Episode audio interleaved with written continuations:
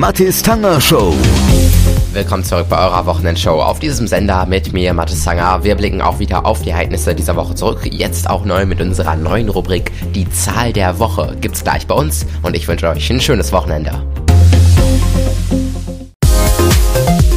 Mathis Tanger Show. Hier ist der Wochenrückblick in der Mathis Tanger Show mit den wichtigsten Meldungen aus den vergangenen Tagen. Hier ist Teil 1.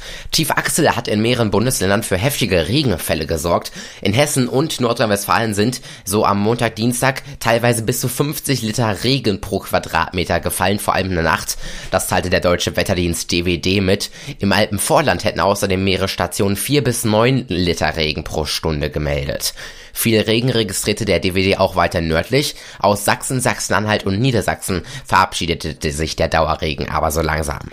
Und der Pariser Eiffelturm ist stundenlang gesperrt worden diese Woche, weil ein Kletterer ohne Genehmigung an der komplizierten Stallkonstruktion emporgeklettert war und sich ungefähr in sechs Stunden in rund 2700, nein, es waren 270 Metern Höhe, sorry, festgehalten hat. Eine Spezialeinheit der Feuerwehr und ein Verhandlungsführer der Polizei nahmen dann Kontakt zu dem Mann auf und bewegten ihn schließlich zur Aufgabe. Er sei unter Kontrolle und außer Gefahr, hieß es dort. Die Motive des Mannes sind aber weiterhin unklar. Noch wissen die Sicherheitskräfte auch nicht, wie es dem Kletterer gelang, die strikten Sicherheitsvorkehrungen zu umgehen. Die Betreibergesellschaft zufolge war der Mann mit dem Aufzug in die zweite Etage gefahren und kletterte dann in Richtung Spitze. Das war Teil 1 des Wochenrückblicks hier in der Mathis Tanger Show. Die Mathis Tanger Show. Und heute mal statt dem Bundesliga-Update ein wichtiger Beitrag zur Europawahl 2019. Ja, schon seit Donnerstag findet die Europawahl bei uns statt. Hier in Deutschland wird morgen am Sonntag gewählt, genau auch wie in den meisten anderen der insgesamt 28 Mitgliedstaaten. Über 400 Wahl Millionen wahlberechtigte EU-Bürger dürfen ihre Stimme abgeben.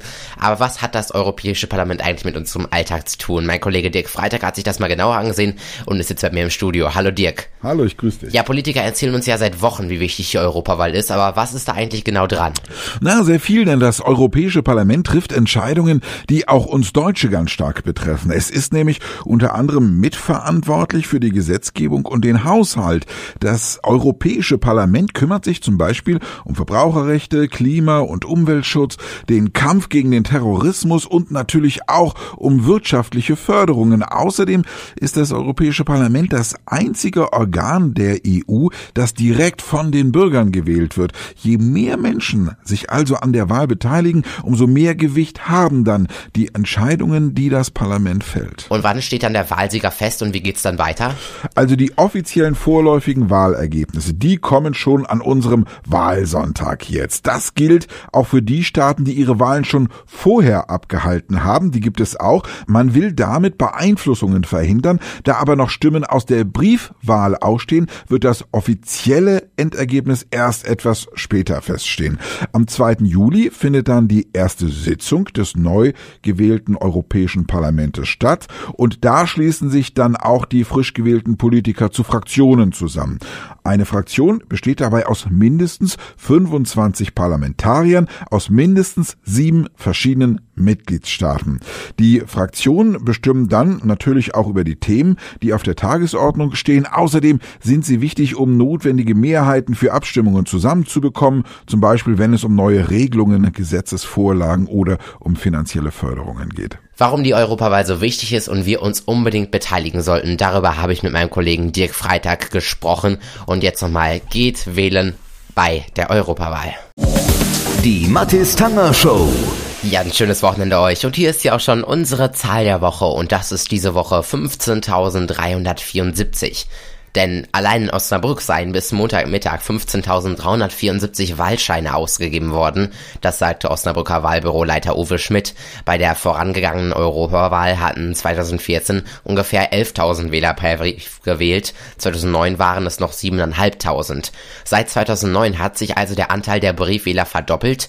Rund 123.600 Wähler sind in Osnabrück zur Europawahl berechtigt. Also gute Nachrichten. Wenige Tage vor der Europawahl am 26. Mai, also am Sonntag bei uns, viele Kommunen eine deutlich gestiegene Zahl von Briefwahlanträgen im Vergleich zur Wahl 2014. Und das war sie auch. Hier war die Zahl der Woche. Die Mathis Tanger Show. Ja, weiter geht's hier in der Mattestanger Show. Gleich klären wir, was diese Woche noch so passiert ist. Gleich haben wir auch noch einen richtig guten Buchtipp für euch. Und es gibt das aktuelle Chart-Update. Dranbleiben und euch ein schönes Wochenende. Die Mathis Tanger Show. Und hier ist Teil 2 des Wochenrückblicks in der Mathis Tanger Show mit den wichtigsten Meldungen aus den vergangenen Tagen. Verbraucher müssen sperrige oder schwer zu transportierende Produkte bei Mängeln nicht unbedingt zurücksenden. Das urteilte jetzt der Europäische Gerichtshof in Luxemburg. Wenn mit dem Transport erhebliche Unannehmlichkeiten verbunden wären, dann müssten sich die Verbraucher nicht, sondern die Verkäufer darum kümmern, erklärten die Richter. Letztlich komme aber auf das jeweilige Produkt und den Einzelfall an. Die obersten EU-Richter befassten sich mit einem Fall aus Deutschland. Ein Mann hatte per Telefon ein seiner Meinung nach mangelhaftes Partyzelt bestellt. Fünf mal sechs Meter war das Ganze groß. Er verlangte dann die Beseitigung des Schadens oder die Lieferung eines neuen Zeltes. Die Herstellerfirma bestritt jedoch die Mängel. Und die Aufstockung der Fußball-WM 2022 in Katar von 32 auf 48 Mannschaften ist jetzt vom Tisch. Die zuvor angestrebte Erweiterungsoption werde nicht weiter verfolgt. Das teilte die FIFA am Mittwochabend mit. Damit wird die erste WM mit 48 Teams erst 2026 in den USA, Kanada und Mexiko über die Bühne gehen.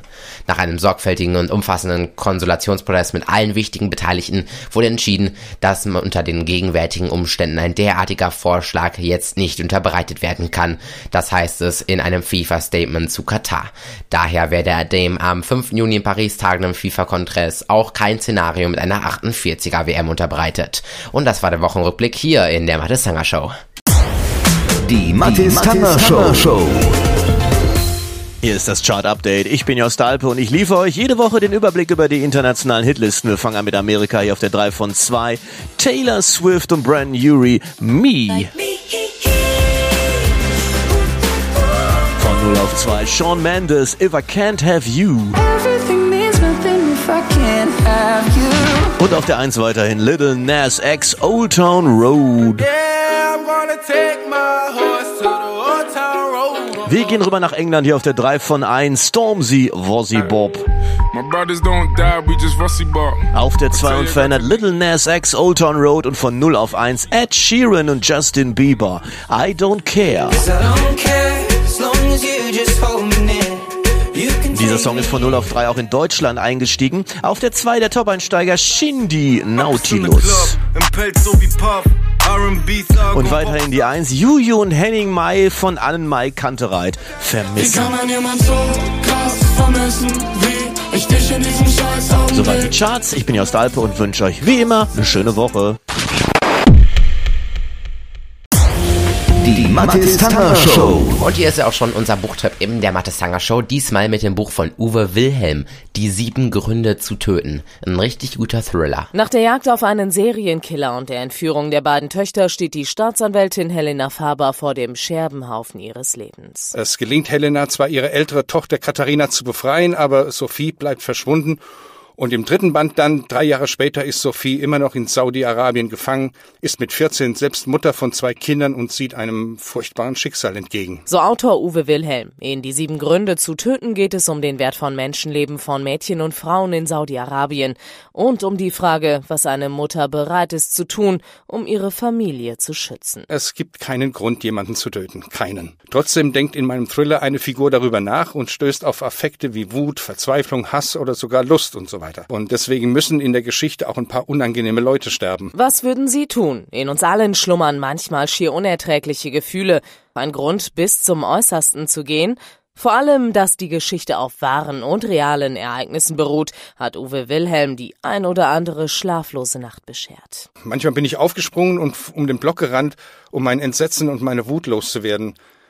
Vor allem, als ich bei der Recherche mit einer Frau gesprochen habe, die in Saudi-Arabien die Hölle auf Erden erlebt hat und glücklicherweise fliehen konnte. Die sieben Gründe zu töten von Uwe Wilhelm zeigt die menschlichen Abgründe und bleibt spannend bis zum Schluss. Besonders das Ende hat es in sich.